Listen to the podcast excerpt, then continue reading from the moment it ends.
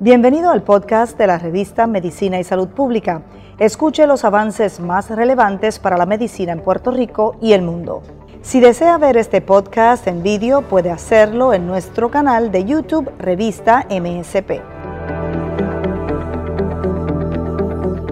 Gracias por conectarse una vez más con nosotros en la revista de Medicina y Salud Pública para hablar sobre temas muy importantes en materia de salud que le pueden interesar, por supuesto, a usted, a cualquiera de sus familiares, sus allegados y que pueden ser consultados en este espacio tan importante. Hoy un tema muy interesante, vamos a estar conversando con un especialista, un experto en la materia, y es el tema de la obesidad. Definitivamente la pandemia nos ha traído mucho sedentarismo, hay consecuencias relacionadas también con el, la mala alimentación, algunas personas que descuidan su actividad física y eso está ocasionando que haya obesidad.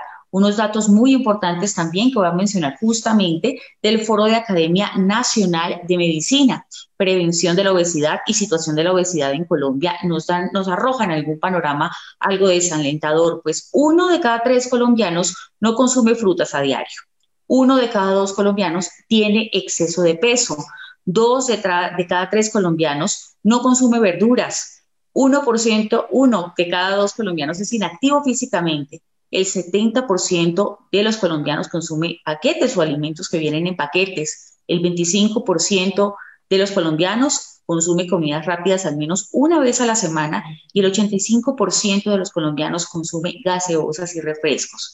Estos datos definitivamente arrojan un problema que se está convirtiendo pues, en un problema de salud para la comunidad, para la población en general para hablar sobre la obesidad, justamente sus consecuencias y también uno de los tratamientos más importantes que existen, como la cirugía bariátrica. Nos acompaña el doctor Eduardo Silva, él es médico especialista en cirugía general y bariátrica de la clínica El Country y presidente de la Asociación Colombiana de Obesidad y Cirugía Bariátrica, ASOCID. Doctor Eduardo, bienvenido a la revista de Medicina y Salud Pública. Gracias por estar con nosotros. Valle, muchas gracias por la invitación a ti y a la revista de Medicina y Salud Pública. La idea es compartir un rato con ustedes, eh, aclarar un poco las dudas. Como tú lo estás referenciando, el tema de la obesidad sí que es la pandemia más grave que tenemos. Entonces, aquí estamos y vamos a charlar las dudas y podemos aclarar más cosas para que la gente entienda el problema de la obesidad y vean la solución que puede ofrecer una cirugía para obesidad, una cirugía bariátrica, que así se llama. Muy importante, doctor. Muchísimas gracias por su tiempo, por, por, darnos este espacio para aclarar justamente estas dudas. Vamos a hacer eh, un panorama, vamos a iniciar hablando sobre la obesidad. Justamente, ¿cuándo decimos que una persona tiene obesidad o ya ha pasado del sobrepeso a la obesidad? Es, es bueno porque esa es una de las dudas que tiene mucha de la gente que nos consulta. Todos pensamos, y, y, también en la cabeza de todos está, de pronto yo no estoy tan gordito, de pronto yo no tengo tanto problema. Y cuando se hacen los análisis en los números, aparece que está muy gordito. Mire esta estadística, Maye, el 56% de la población colombiana tiene problemas de sobrepeso u obesidad. ¿Cuál es la diferencia entre tener sobrepeso y cuál es la diferencia entre tener obesidad? La Organización Mundial de la Salud, que hoy todos la conocemos porque es famosísima por el COVID, puso hace muchos años una tabla que se llama el índice de la masa corporal, IMC, y dijo que era una relación matemática entre lo que pesa una persona en kilos y lo que mide en centímetros. Eduardo Silva mide 1,70 y pesa 70 kilos, se hace una ecuación matemática peso sobre la talla al cuadrado y me da índice de 25. Hasta 25 es normal, de 25 a 30 ese índice implica sobrepeso, de 30 en adelante ya se llama obesidad, que hay grado 1 hasta 35, grado 2 hasta 40 y de 40 en adelante grado 3, obesidad severa, mal llamada mórbida. Cuando tú me lo preguntas y me dices, dígamelo un poquito más fácil, te voy a decir un cálculo aproximado. Una persona que esté 10 a 15 kilos por encima de su peso puede tener sobrepeso. Una persona que esté pasada más de 20 kilos en adelante hasta 25, 30 puede tener obesidad grado 1. Si está pasada más de 30 kilos, eso es un promedio, puede tener obesidad grado 2. Y si está pasada más de 40 kilos en promedio, puede tener obesidad grado 3. Eduardo Silva debe pesar 70 kilos, pesa 110 kilos, le sobran 40 kilos, tiene una enfermedad que se llama obesidad grado 3. En, números, por eso se lo pongo en números para que sea un poquito más fácil. Claro que sí, doctor, y, muy claro además. Doctor, ¿cuál es la consecuencia más importante que tiene la obesidad y, por supuesto, las enfermedades que se derivan de ella?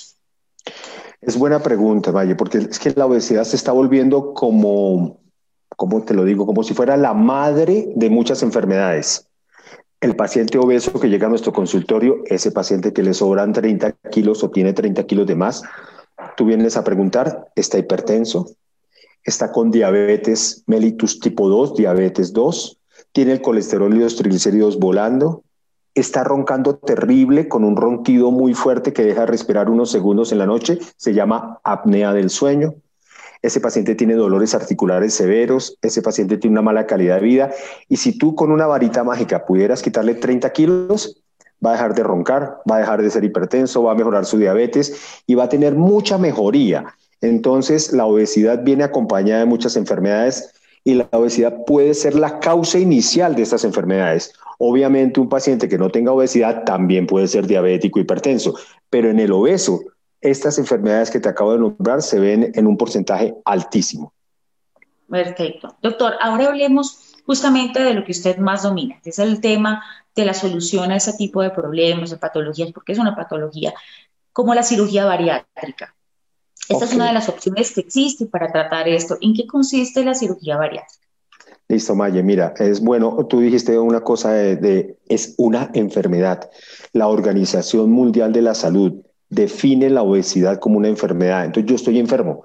Cuando tengo 30 kilos de más, 40 kilos de más en adelante, estoy enfermo. No, no, no. Cuando tengo 5 kilos, de pronto tengo sobrepeso, no es una enfermedad, pero obesidad, enfermedad. ¿Y sabes cómo la define la organización?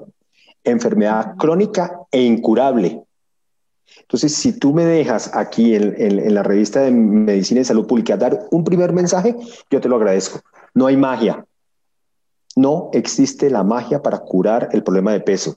Existen muchas creencias, muchos inventos, mucha gente que se aprovecha, porque le consultan, es que tú lo has oído en tu familia, todos lo hemos oído. Oiga, ¿qué me tomo que estoy pasado? Oiga, que una vecina compró unas pastillas, que un vecino tiene una cremita para echarse, que otro tiene una magia que con eso perdió 10, 15 kilos. No existe magia. Es, es una enfermedad crónica que tenemos que controlar. Curarla no nos atrevemos tanto a decirlo. Entonces ahí viene la primera, la, primera anotación. No hay un factor de riesgo justamente con lo del COVID. Grave, grave. Con el COVID hemos visto que los pacientes que terminan desafortunadamente por COVID en las unidades de cuidado intensivo y son obesos, su hándicap de posibilidad de recuperación disminuye muchísimo. El obeso tiene mucha probabilidad de complicarse más grave, aún de tener mortalidad por COVID cuando llega a cuidado intensivo. Entonces, grave. Entonces, me preguntabas de la cirugía bariátrica. Todo paciente que llega con nosotros, los cirujanos, un paciente que nos consulta, que va a la clínica del country y nos dice, venga, estoy pasado 40 kilos, es un paciente que ve en la cirugía bariátrica la opción porque él ya agotó todas las demás. Eh, o, sea, todos los que van al consultorio, yo casi que les puedo hacer una checklist. Usted ya se tomó este medicamento, ya usó esto, ya se puso esto, ya usó esta crema, ya usó este té, ya usó estas medicinas. Fracasó, fracasó, listo venga, trabajamos. ¿Y usted quiere cambiar? Entonces, la cirugía bariátrica se inventó hace muchos años, fundamentalmente se desarrolla en Estados Unidos, para personas que tenían ese peso 30, 40 kilos de más. Y es la única opción que hoy tiene un paciente que está pasado esos kilos. Otro mensaje, Maye. No sirve, si la señorita Maye está pasada 10 kilos, no necesita una cirugía bariátrica con 10 kilos de más ella puede trabajar con otras cosas que hay, ¿sí? Pero si estás pasada a 40 kilos, tú deberías pesar 60 kilos y pesas 100, Maye, ¿a qué te mando yo? Más nutricionista, deportólogo, oiga, como, como los médicos a veces ofendemos al paciente, oiga, cierre el pico, es que no es fácil, yo no quise ser obeso, uno termina siendo obeso. Pasa igual como yo creería que pasa con las otras adicciones, el alcohol, la cocaína. Yo quise ser alcohólico, yo quise meterme en el mundo de la cocaína, no, caí, me dejé tentar de alguna manera y me disparé y no lo puedo controlar. Con la obesidad pasa lo mismo en general en la alimentación. Se me fue de las manos y llegué a ser obeso. Entonces la cirugía bariátrica le ofrece una opción con una operación que hoy en día es relativamente seguro, de bajo riesgo, hecha por grupos expertos en entidades que tengan todos los recursos. Es una cirugía que busca y obtiene buenos resultados en ese paciente obeso importante. Doctor, justamente ahorita tocó el punto del índice de masa corporal. ¿Cuál es el peso de un candidato potencial a cirugía bariátrica? Y, digamos, edades. ¿Qué, características debe tener el candidato potencial a hacerse una cirugía bariátrica? Eso es bueno porque no todo el mundo necesita una cirugía bariátrica, no todo el mundo está preparado para una cirugía bariátrica. Desde la Asociación Colombiana de Obesidad y Cirugía Bariátrica, que los invito a que nos miren nuestra página COSIP, no es propaganda para nadie, es una asociación científica, ACOSIP, www.acosip.com. Ahí están los parámetros. Cuando tú me preguntas, eh, empecemos por el final de la, de la pregunta, la respuesta sobre edades. Más o menos estamos trabajando de los 18 a los 65 años, pero el rango se ha ampliado.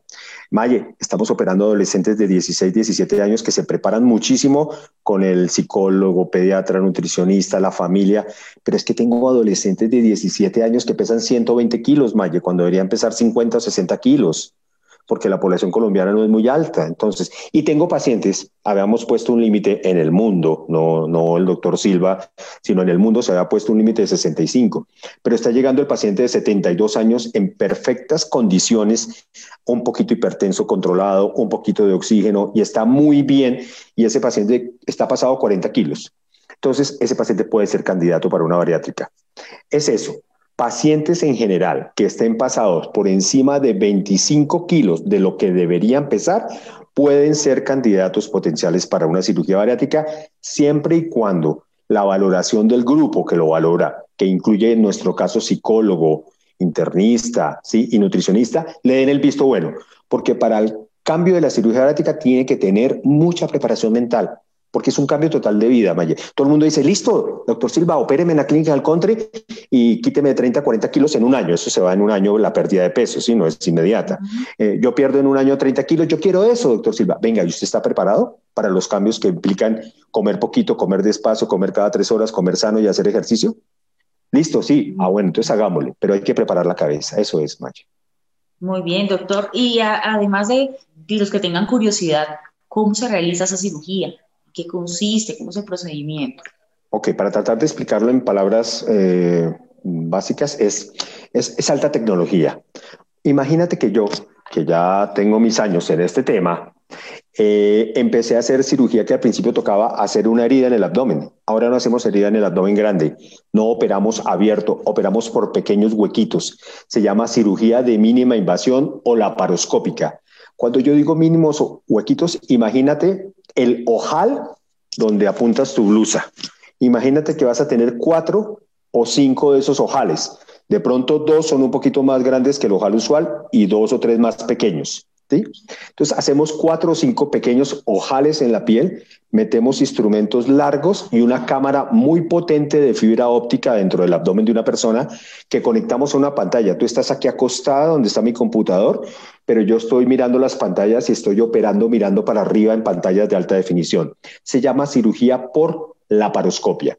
Es altísima tecnología. Realmente hemos aprendido a hacer puntos, suturar, cambiar el camino a la comida, Existen varios tipos de cirugía. Te voy a hablar de las dos más comunes, la manga gástrica y el bypass gástrico. Esas son las dos cirugías más comunes que tenemos en este momento en el mundo. Nosotros tenemos en Colombia también la posibilidad de hacer un mini bypass, que es una modificación del bypass. Son las tres cirugías que más se usan en el mundo. Las hacemos en Colombia. En Colombia tenemos la misma tecnología que pueden tener en Estados Unidos o en Europa Clínica del Country tiene todos los recursos, tecnología, todo para poder hacer ese tipo de cirugías. Las hacemos, es una cirugía de una hora y 20 minutos en promedio, es una cirugía en la que el paciente dura hospitalizado una noche en promedio, al otro día para la casa. Algo que es muy importante, si me dejas decirlo, operamos al paciente por la mañana, en la tarde tú pasas a la habitación del paciente en la clínica del country y el paciente está sentado, Maggi, y está empezando a caminar. Ese es otro mito uy, no, eso a ser terrible la recuperación. Con teletrabajo, me toca decirle ahorita a los pacientes, oiga, aunque sea cinco días, no haga teletrabajo. No, doctor, pero yo estoy lo más de bien, yo me puedo conectar ahí por el teletrabajo, etcétera, etcétera, etcétera. Entonces, imagínate, eso es. Bueno.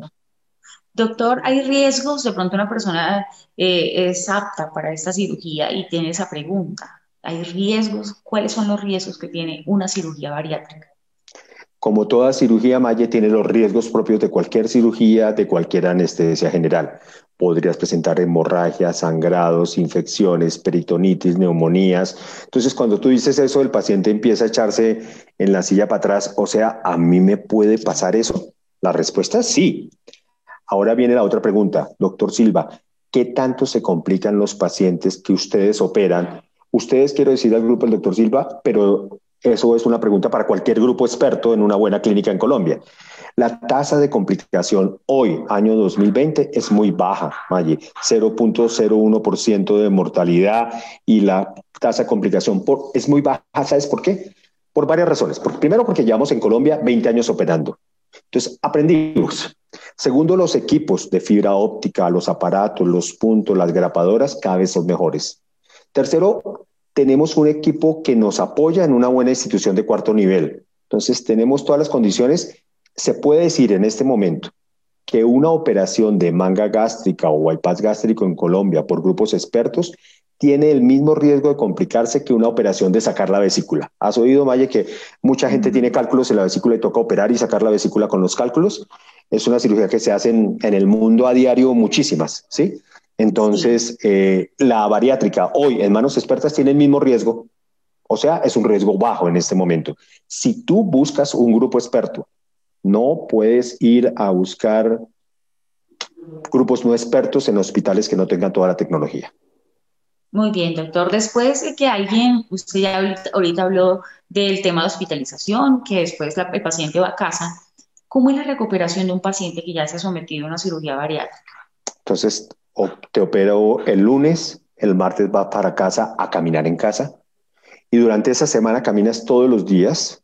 Por temor a COVID, ahora les pedimos que no salgan a la calle por unos 10 días entonces tienes que caminar mucho. Pero el paciente, como te contaba, el paciente de teletrabajo, casi ahora me toca es amarrarlo. Porque claro, yo, yo, puedo estar aquí operado, Maye, dándote esta, esta entrevista, operado hace cinco días y puedo hacer esta misma entrevista, no, no tengo ningún problema porque no, hay, no tengo que trasladarme, salir, caminar. Entonces, limitaciones. Eh, limitaciones son mínimas, pero más o menos la incapacidad son unos ocho días. Eso es como para que, ese es otro mito. Uy, eso necesito por ahí un mes de recuperación. No, para trabajar, ocho días. Obviamente viene un acompañamiento con nutricionista para enseñarte a comer en las primeras semanas después de la operación, pero trabajar ocho días en promedio. Bien, doctor, hablando justamente de la comida, dieta, usted mencionaba que es muy importante. Eh, ¿Hay riesgos de que el paciente vuelva a ser obeso después de la cirugía bariátrica si no se cuida?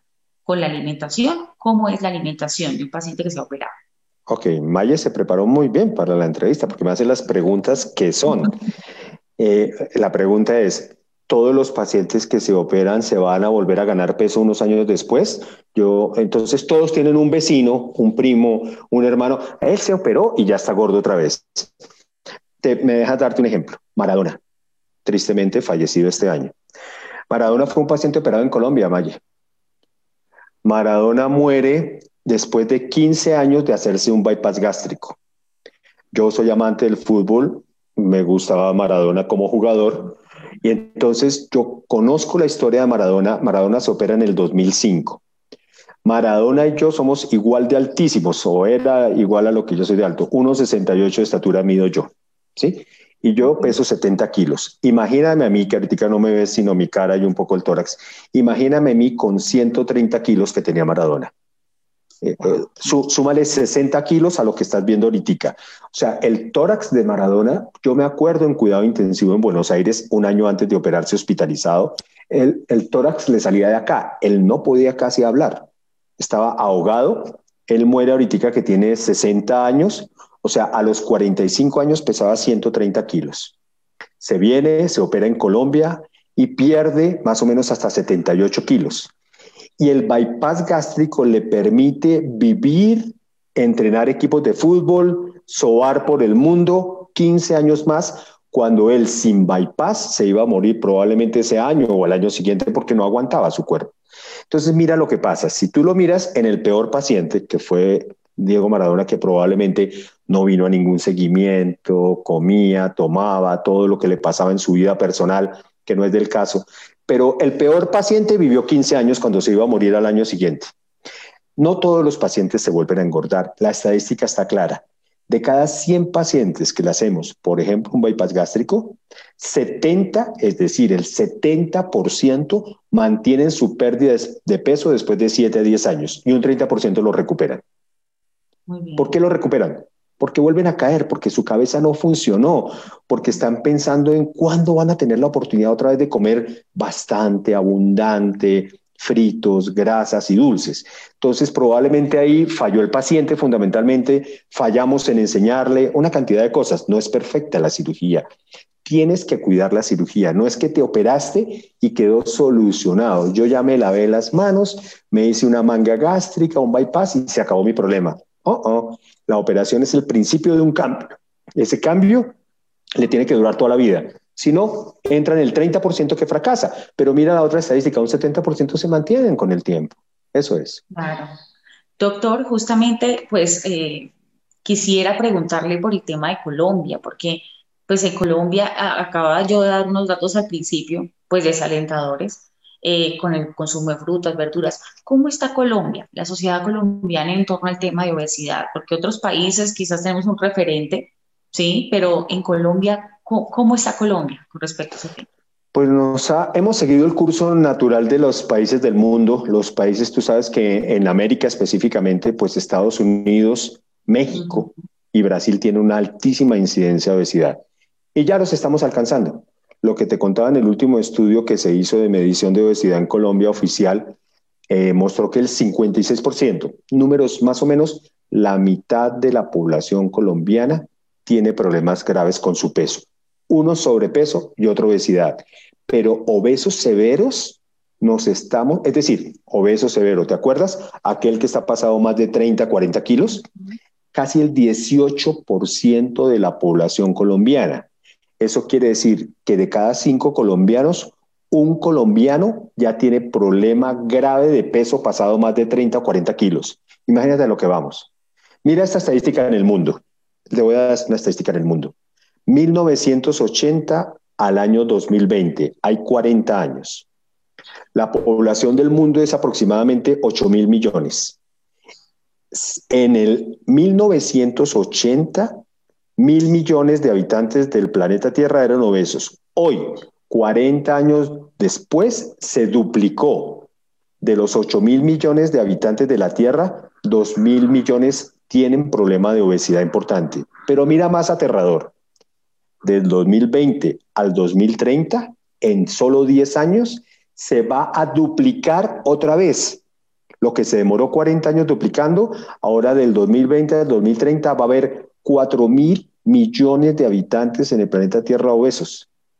¿Ves? Vamos por un problema espantoso. Y Colombia no se queda atrás desafortunadamente nuestros niños, la parte educativa, la parte de prevención, porque la idea es que no lleguen donde el cirujano bariátrico, eso sea lo último que ya tocó, pero en la medida en que más y más obesos van de esa dimensión, vuelvo y te digo, no es pasado 10 kilos, es pasado 30 o 40 kilos en adelante, está aumentando. Colombia está en los regímenes de un país con una incidencia importante de obesidad en América.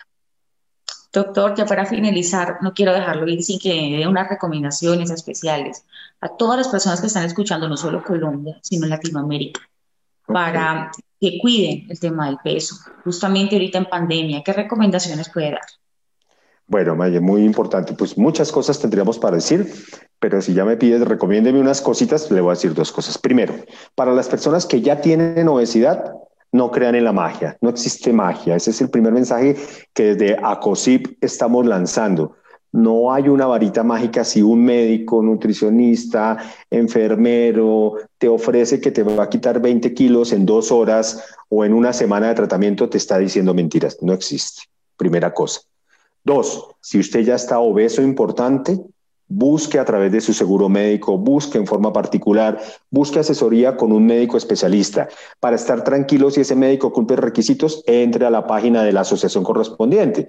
Eh, www.acosip.com y usted busca si ese cirujano si cumple los requisitos y consúltele. Ese cirujano debe atenderlo, explicarle, tener nutricionista, tener psicóloga, tener internista. Dos, eso es.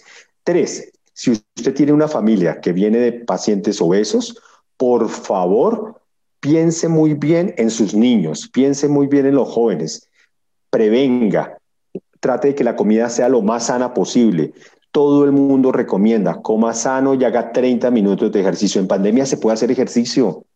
Entramos eh, en el tema de que no, como yo estoy en mi casa, en mi casa, que estoy aquí en mi casa, yo puedo poner un tapetico. El celular nos permitió bajar cualquier aplicación de 30 minutos y hacer una rutina y sacaba la disculpa de que no tengo tiempo. Si va a conectarse Maye a las 8 de la mañana, pues haga la rutina de 7 y media a 8. Es querer, no se deje llevar por el peso. Sabes, última cosa tal vez, es que voy a, voy a contar una cosa que lo que se llama un kilo por mes. La gente no se da cuenta. Mis pacientes que se iban a operar antes de pandemia, es decir, marzo, abril, y que no se pudieron operar y no se operaron, se han subido un kilo por mes. Van ocho o nueve meses de la pandemia, llevan nueve kilos de más y eso nos pasa a todos. Yo me peso ahorita en noviembre y pesaba 70 kilos y en diciembre con buñuelos y exageración de harinas peso 71 y en enero, como si estoy en vacaciones porque no pude caer en diciembre y me tomé unas cervecitas, entonces estoy en 72. Y yo me digo mentiras. No, Maya, me estoy subiendo un kilo por mes. No, no es tan grave. El año tiene 12 meses. Usted en un año se puede subir 10 kilos. En dos años se subió 20 kilos y se le fue de las manos el problema. Entonces, tranque, consulte, busque expertos, busque instituciones serias, grupos serios para que le ayuden en el tema si ya toca hacer una cirugía y si no busque con su médico general, su médico familiar, su médico internista, su nutricionista, cómo trabaja para que no llegue allá. Si ya llegó, busque un experto, pero tránquelo, ojalá lo pueda trancar. Y a tiempo. Claro que sí, doctor Eduardo Silva. Muchísimas gracias por estar con nosotros, médico, especialista en cirugía general y bariátrica de la clínica El Country y también presidente de la Asociación Colombiana de Obesidad y Cirugía Bariátrica Asociada. Muchísimas gracias por su tiempo, por estar con nosotros, por esta valiosa información que le dio a todas las personas que se conectaron con nosotros. Vaya, a ustedes, a Medicina y Salud Pública, muchas gracias por la invitación, a la Clínica del Country también que nos hizo el contacto. Y pues nada, aquí estamos para trabajar en equipo y a poder ayudar a las personas que tienen este tipo de problema. Muchas gracias. gracias. No, a usted, doctor, y a ustedes también por estar con nosotros, por conectarse con estos temas importantes en materia de salud. Este y otros pueden ser consultados en todas nuestras redes sociales. Recuerden que estamos en Instagram, estamos en Facebook y en YouTube para que reviva y comparta esta valiosa, importante información. La ciencia y la salud siempre son noticias. Feliz día.